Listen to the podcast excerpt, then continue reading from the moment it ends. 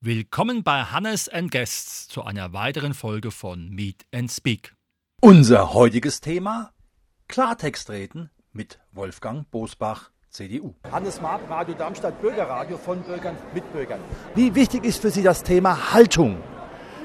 Die Menschen haben einen Anspruch darauf, dass Politikerinnen und Politiker klar sagen, was sie meinen, wofür sie antreten, aber auch wogegen sie sind.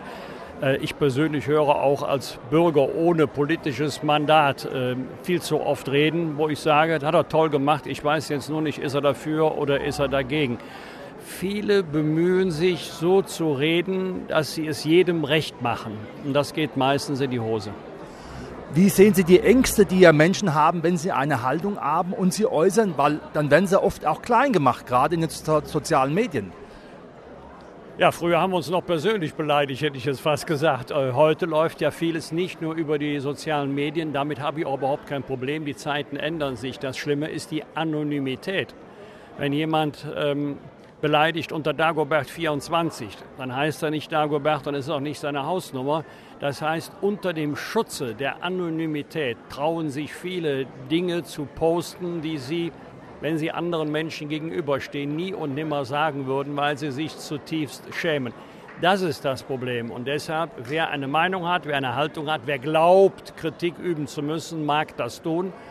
Aber bitte nicht ähm, bedeckt, sondern offen.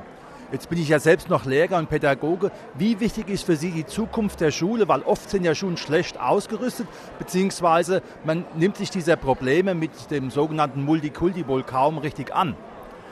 Ja, wir unterschätzen die Herausforderungen, die mit offenen Grenzen zwangsläufig verbunden sind. Und die Probleme haben ja nicht diejenigen, die die politischen Entscheidungen treffen, sondern diejenigen, die sie dann bewältigen müssen. Und das sind die Städten und Gemeinden unseres Landes. Hier müssen die Kleinen in die Kita gehen, die etwas Größeren in die Schule. Hier muss die Unterbringung erfolgen, die medizinische Versorgung, die Integration in die Gesellschaft und auf den Arbeitsmarkt. Und da lässt der Bund die Gemeinden im Stich. Sie hatten vorhin was erwähnt zu dem Thema der sozialen Berufe, dass sie zu wenig gewertschätzt werden. Was muss ich da ändern? Ehrenamt ist ja auch wichtig. Es ist ja auch immer schön, wenn man sagt, danke für das Ehrenamt. Aber ein Danke langt ja heute wohl nicht mehr aus, um Leute dafür zu gewinnen. Ja, das ist richtig. Klatschen alleine genügt nicht. Das betrifft nicht nur, aber gerade das Thema Pflegekräfte. Wir bezahlen in Deutschland traditionell die Arbeit an Maschinen oder mit Maschinen besser als die Arbeit an und für Menschen. Und das wird sich ändern müssen, wenn wir dem Pflegenotstand wirklich begegnen wollen. Mit, der, mit den jetzigen Vergütungen reicht es auch nicht aus, einmal einen Zuschuss zu gewähren, zum Beispiel wegen Corona, sondern äh, da werden sich die Arbeitgeber auf Dauer fragen müssen, was müssen wir an der Vergütungsstruktur ändern, damit noch mehr Menschen den Pflegeberuf er, äh, ergreifen. Wir sind bei Radio Darmstadt auch für Kinder- und Jugendrechte. Was fällt Ihnen zu diesem Thema ein? Also ich freue mich über äh, jeden jungen Menschen, der sagt, ich möchte gerne Verantwortung übernehmen.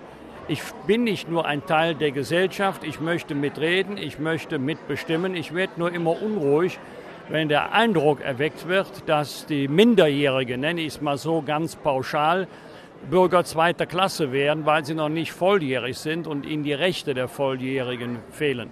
Das eine hat mit dem anderen überhaupt nichts zu tun. Wie sehen Sie jetzt die Perspektive in Deutschland in Bezug auf die Problematik mit dem Krieg und aber auch mit der Einwanderung? Ich fürchte, dass der Zuwanderungsdruck aus der Ukraine anhalten wird, wenn die Menschen dort das Gefühl bekommen, das wird ein langer, zäher Abnutzungskrieg. Und das ist auch mein Gefühl. Ich glaube, wir werden Zeuge einer sehr zähen militärischen Auseinandersetzung, weil Russland nicht so schnell fortschreitet, wie man sich das im Kreml wünscht und weil die Ukraine sich nicht so schnell erfolgreich verteidigen kann, wie das wünschenswert wäre. Durchaus möglich, dass die Ukraine das Vietnam Russlands wird. Und wenn die Menschen das Vertrauen verlieren, auf Dauer in Frieden, Freiheit und Wohlstand in der Ukraine, in ihrer Heimat leben zu können, dann werden sie Richtung Wohlstand wandern. Polen hat noch mehr Menschen aufgenommen als wir, aber wir sind das Land, was zwei, die zweitmeisten Flüchtlinge aus der Ukraine aufgenommen haben. Und für die, die schon hier sind, knapp eine Million, wird sich auch bald die Frage stellen, wieder zurück oder ist das hier unsere neue Heimat? Es gab mal einen Bundespräsidenten, der hat gesagt, es muss ein Ruck durch Deutschland gehen.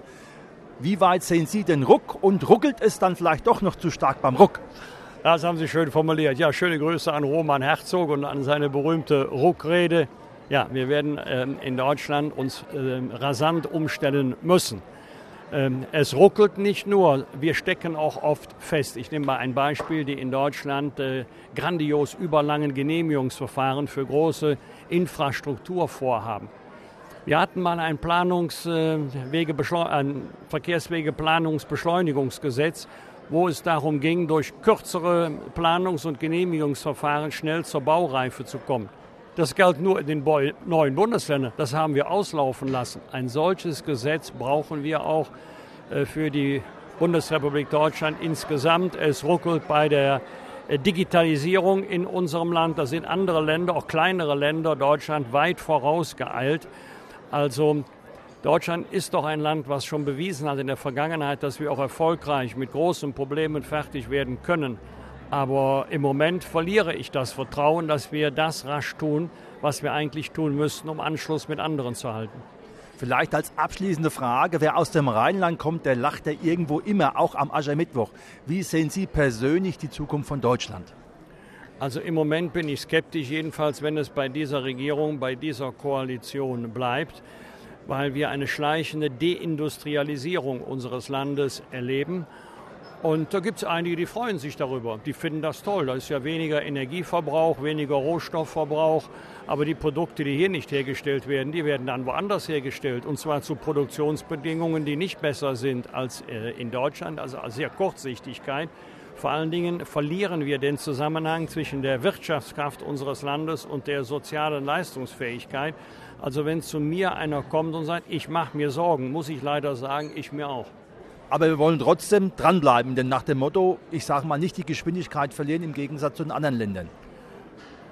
Ja, wenn wir uns aber nicht umstellen, wenn wir uns nicht ändern, wenn wir nur immer die Probleme sehen oder die Probleme beschreiben und nie die Chancen, die sich aus neuen Entwicklungen ergeben können, dann treten wir bestenfalls auf der Stelle und wenn wir Pech haben, fallen wir immer weiter im internationalen Standortranking zurück. Also Deutschland könnte es, aber nicht so, wie wir es zurzeit machen. Also wir müssen es besser machen wie die Fußballer. ja, wir haben eine besondere Form des Boykotts erfunden. Wir, wir scheiden einfach aus. Herr Bosbach, herzlichen Dank für das Gespräch. War Ihnen alles gut? Ich danke Ihnen und drücke Darmstadt die Daumen für die erste Liga. Da werden sich viele freuen. Vielen Dank. Das war unsere Sendung Klartext reden mit Wolfgang Bosbach, CDU. Herzlichen Dank.